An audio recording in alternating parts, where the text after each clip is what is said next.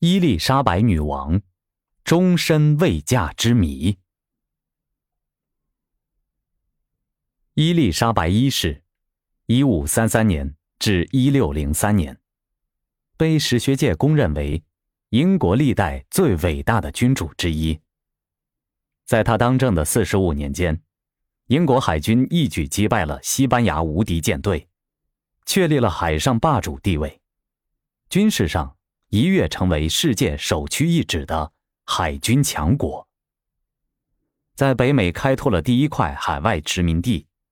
在其统治期间，英国的文学艺术也空前繁荣，涌现出了莎士比亚、培根、爱德蒙·斯宾塞等许多名垂青史的作家。他辞世时，英国已取代西班牙成为欧洲第一大国。伊丽莎白当上女王的过程可谓曲折。她于1533年出生于英格兰的格林威治。她父亲是领导英国宗教改革的亨利八世，她的母亲安妮·柏林是亨利的第二个妻子。1536年，安妮被斩首。几个月以后，英国国会宣布，当时三岁的伊丽莎白是私生子。尽管遭到了英国国会的这种挫折，伊丽莎白还是在皇室中哺育成人，受到了良好的教育。一五四七年，亨利八世去世，伊丽莎白同父异母的弟弟爱德华六世执政，一直到一五五三年。随后，玛丽一世当政，五年期间，英国支持罗马教皇的至高权力，恢复了罗马天主教。在玛丽统治期间，英国国教徒遭到迫害，约有三百人被处以死刑。这使女王有了一个不光彩的绰号——“血腥玛丽”。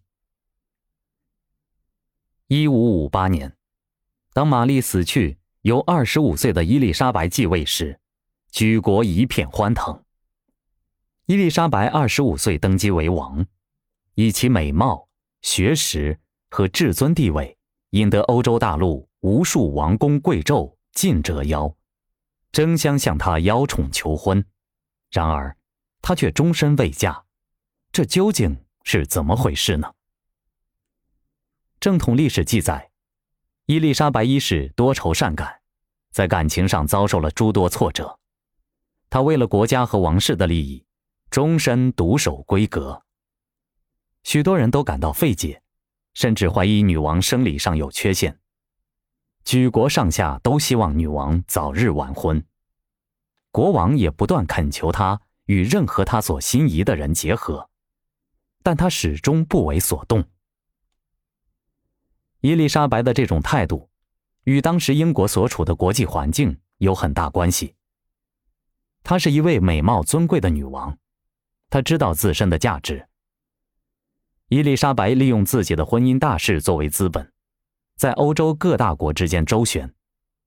第一次是在她登基不久，当时国际社会在为结束西班牙与法兰西之间的战争而举行的卡托堪布雷奇的谈判中，公然向伊丽莎白发难，提出了谁是英格兰王位合法继承人的问题。伊丽莎白明白法兰西人的真正意图，她不动声色，利用起西班牙国王菲利二世对她的追求。一段时间内，他对菲利二世的求婚既不回绝，也不应允，使菲利二世对婚姻怀有希望。然后借助西班牙在国际事务中的影响力，敦促其他国家认可伊丽莎白作为英格兰女王的合法身份。求婚之事一拖再拖，直到伊丽莎白了解到，英格兰特使已在卡托堪布雷奇的合约上签字，国际社会已承认了她作为英格兰女王的合法身份后，她才一改几个月以来的模糊态度，明确告诉西班牙使节，她不能与西班牙国王菲利二世联姻，原因是双方宗教信仰不一样。此后，伊丽莎白多次将自己的婚姻用作进行外交的一种工具。众多王公贵胄向伊丽莎白求婚时，她都没有答应。他从不向各国王侯贵胄关上大门，一直让他们对婚姻之事怀有希望，同时又不应许任何人的求婚，令他们焦急又无可奈何。直到一五七八年，四十五岁的伊丽莎白仍然待字闺中。法兰西国王亨利二世之弟，年轻的阿朗松公爵亲自登门向伊丽莎白求婚。这次，伊丽莎白仍然寄出了托字诀。直到五年之后，一五八三年，五十岁的伊丽莎白才明确宣布拒绝了他的求婚。他认为，如果她要嫁给当时刀剑相向、互为水火的法国或者西班牙的君主。英格兰必然要选择支持其中的一方，从而将自己卷入战争。尽管正统史诗都记载伊丽莎白终生独守闺房，但有一位美国人却提出了一个惊世骇俗的观点。他认为，伊丽莎白不仅生育过几个孩子，而且她的第一个孩子就是后来的莎士比亚。这位名叫保罗·斯特雷茨的美国戏剧和音乐剧作家，在其所著的《牛津伊丽莎白一世女王之子》一书中提出，虽然英国正统历史书上一直声称伊丽莎白一世终身未嫁，便被尊称为处女女王，但实际上她不仅生育过几个孩子，而且她的第一个孩子就是后来的大戏剧家莎士比亚。斯特雷茨称，伊丽莎白一世的第一个孩子于1548年秘密出生，取名为爱德华·德维尔，后来成为牛津伯爵第十七世。而在史学界，早有人指出，爱德华·德维尔就是莎士比亚。